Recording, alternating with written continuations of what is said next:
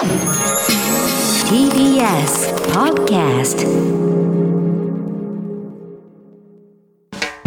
発信型ニュースプロジェクト。荻上チキ。セッション。細田衆議院議長が辞任届を提出。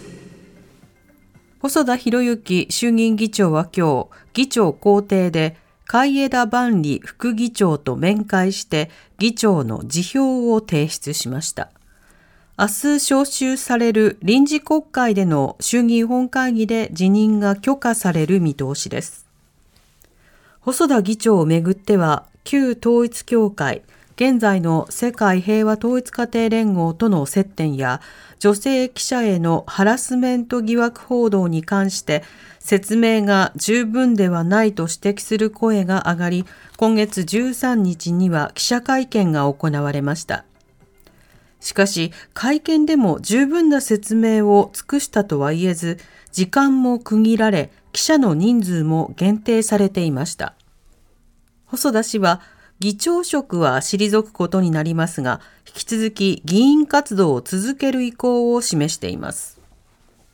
自民党は後任に額賀福志郎元財務大臣を推す方針をおととい決めていて、明日の本会議で選出される見込みです。それでは細田議長が辞職願を提出など政治の動きについて TBS ラジオ国会担当の澤田大記者に伝えてもらいます。澤、はい、田さんこんばんは。こんばんは。よろしくお願いします。お願いします。いたします。さて、細田議長が辞任届を提出ということですけれども、細田議長はその後、会見や、それから取材などに応じているんでしょうか？あのですね、これ、あの今日辞職届を出したんですけれども、はい、あの議長公邸に副議長の海江田さんを呼び出して、まあ、辞めますという紙を出したということなので、うん、議長公邸には記者は入れないんですね。なので、もう何も分からぬまま、とりあえず出したという事実だけが伝わってきたということになりますうんなるほど、そして新しい議長が額賀元財務大臣が就任する見込みということですけれども、はい、こちらの動きはいかがでしょうか？はいまあ、こちら、明日の、えー、午前中に、えー、本会議が開かれまして、まあ、そちらの中で、えー、選ばれるという流れになっています。うん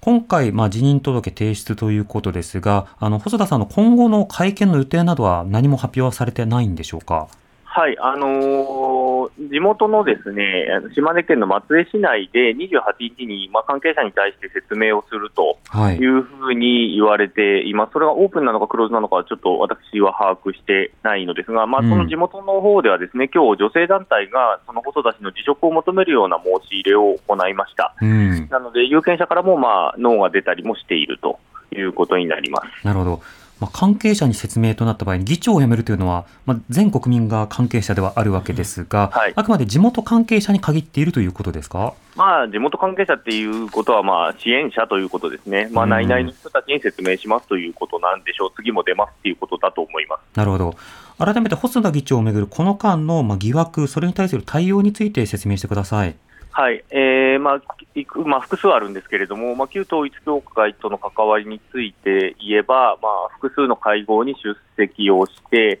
かつ、その教団の関連団体が、えー、推進役になっている議連の会長を務めていたということ、うん、それに対するまあ説明ということですね。でもう一つは、えー、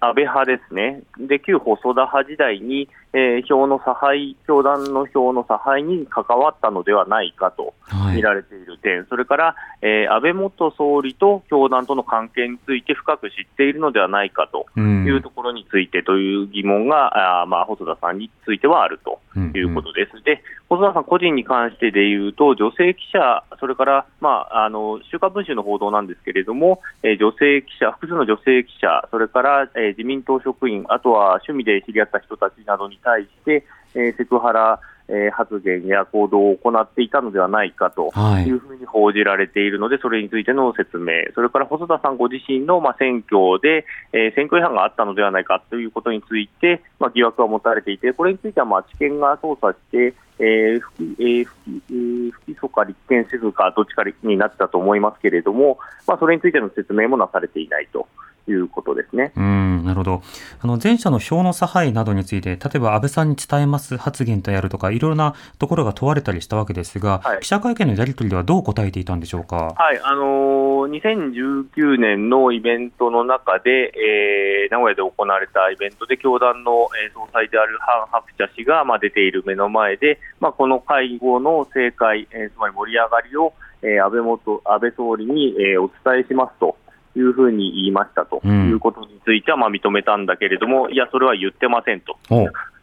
あリップサービスでしたと。はい。いうふうに記者会見では言っていたと、まあ、それはかなり教団に対しても失礼だとは思うのですけれども、ええまあ、なので、まあ、あくまでその場で言っただけで別に関係が濃いからそういうことを言ったわけではないのだという趣旨のことを、まあ、会見では言うと。うん。そうですね、で安倍さんとの関係については、まあ、知らない、わからないというのを繰り返したと。で議員運営委員会のメンバーに対する非公式の場で、えーまあ、私は関係が短いんだと、一方、うん安倍さんは長いからということをおっしゃったんだけれども、はいまあ、それについて私は問うたんですけれども、まあ、それについても詳しくは説明されないと、それは違うんだと。うん違。うとは言うけれども、それは議運のメンバーはそこでそういう発言があったということで、われわれに対してブリーフィングをしたんだけれども、だとすると、その議運の人たちが嘘と言ってたということになるんだけれども、うん。うんまあ、あのそれについては、まあ、そういうことは言ってないんだというふうに開き直るというか、いう感じでしたね、うん先週は。はいその細田議長の言ってない発言というのは、要はリップサービスとしては言ったけど、実際に安倍さんには伝えてないという趣旨だと思うんですけれども、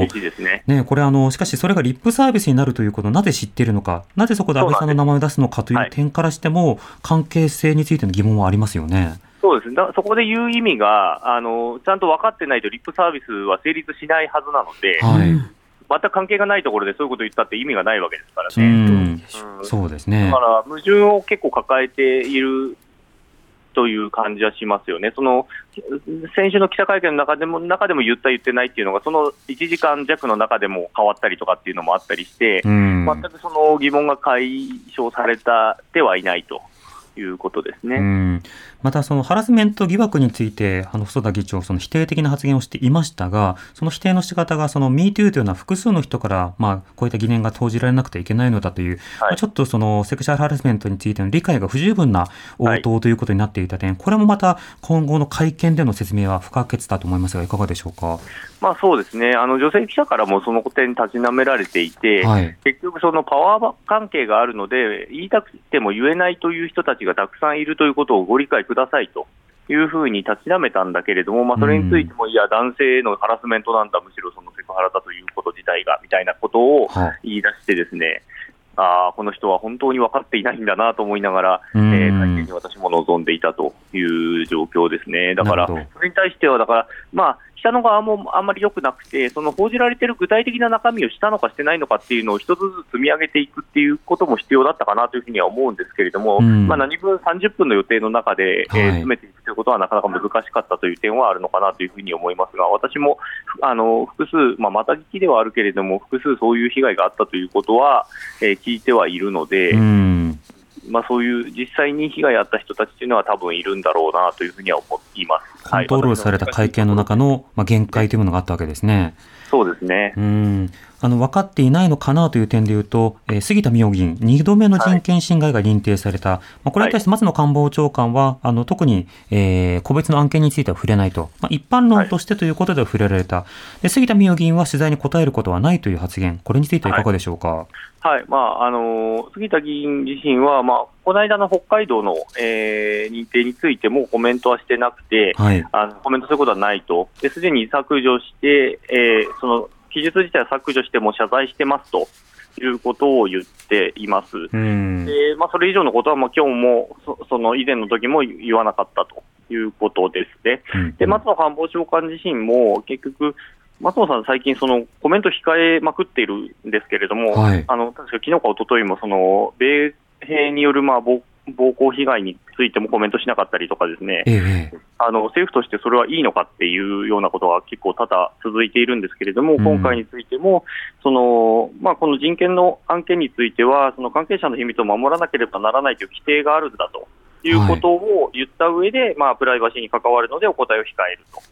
いうことを言いました。うん。はい。ただまああの政府としてあるいは政党としてこうしたことがな、繰り返されないようにということは、プライバシーに言及しない仕方では、あのさらに踏み込んで触れることは可能ですよね。まあ、えー可能だと思います。で、野党からもあの疑問の声が上がってまして、立憲民主党の長妻政調会長、今日の記者会見の中で、まあ、自民党としてでどうなのかという趣旨のことを発言してまして、まあ、おとなしの構えなのではないかと自民党がですね、うん。まあ、あの嵐が過ぎるのを待ってるんじゃないかということだと思いますけれども、ええまあ、けじめをつけていかな、いえーつけていただかねばならないのではないかということで、まあ、追及する構えを見せています。うん。さて、そうした中、臨時国会が明日召集ということですけれども、岸田総理の所信表明演説、あるいは政策論点化などはどういった動きでしょうか？はい、あの通常なんですけれども、まあ、開会式の日に、えー所信表明演説って行われるんですけれども、はいまあ、この週末に、えー補欠選挙が、えー控えているということで、野党側から一方的な発信になってしまうということに対する懸念が出されまして、うんえー週明けの月曜日に行われることになりました。うん。でその中では、まあ、何を発信するかということで、まあ、先ほどニュースの中でもありましたけれども、介護職のまあ賃上げの月当たり6000円引き上げというのを上げるんじゃないかとかですね、はい。あとはそのライドシェアですね、相乗りですね、あのタクシーとかだけではなくて、民間の人で相乗りするようなことをできるようにすると、まあ、あのタクシードライバーが高齢化しているというところの、えー地域が結構あるということを、まあ、前提にということなんですけれども、まあ、それを導入するということの検討の指示をするというような話も、え。ー漏れ伝わってきています。あとはあの所得減税に関してなんですけれども、うん与党側からは、その経済対策の中にその含まれてはなかったんだけれども、はい。まあ、複数の議員からはそれをやった方がいいんじゃないかという声が上がっていたりとかうん。があって、どうもそれはあの政府側として支持するんじゃないかというふうな話も今、伝わってきているということですね。ただ所得税というのはタイムラグがあって、なおかつそのはい累進性をどうするのかという議論もありますが、一方であのすぐさま聞くのが消費税の減税ですが、うんそちらについては触れない構えなんでしょうか？まあ、そうですね、そちらについては触れてませんね。うん。まあ、その他いろいろな論点がたくさんありますし、その刑法、それから児童虐待防止法、いくつかの論点がね、まあ、すでに取り沙汰されてますけれども、あと予算、えー子ども予算、はい防衛予算、いろんなところの論点があります。えー今後のあの国会の中で見ていきたいと思います。澤田さん、ありがとうございました。はい、失礼しました。ありがとうございました。えー TBS ラジオ国会担当の澤田大記者でした。荻上チキ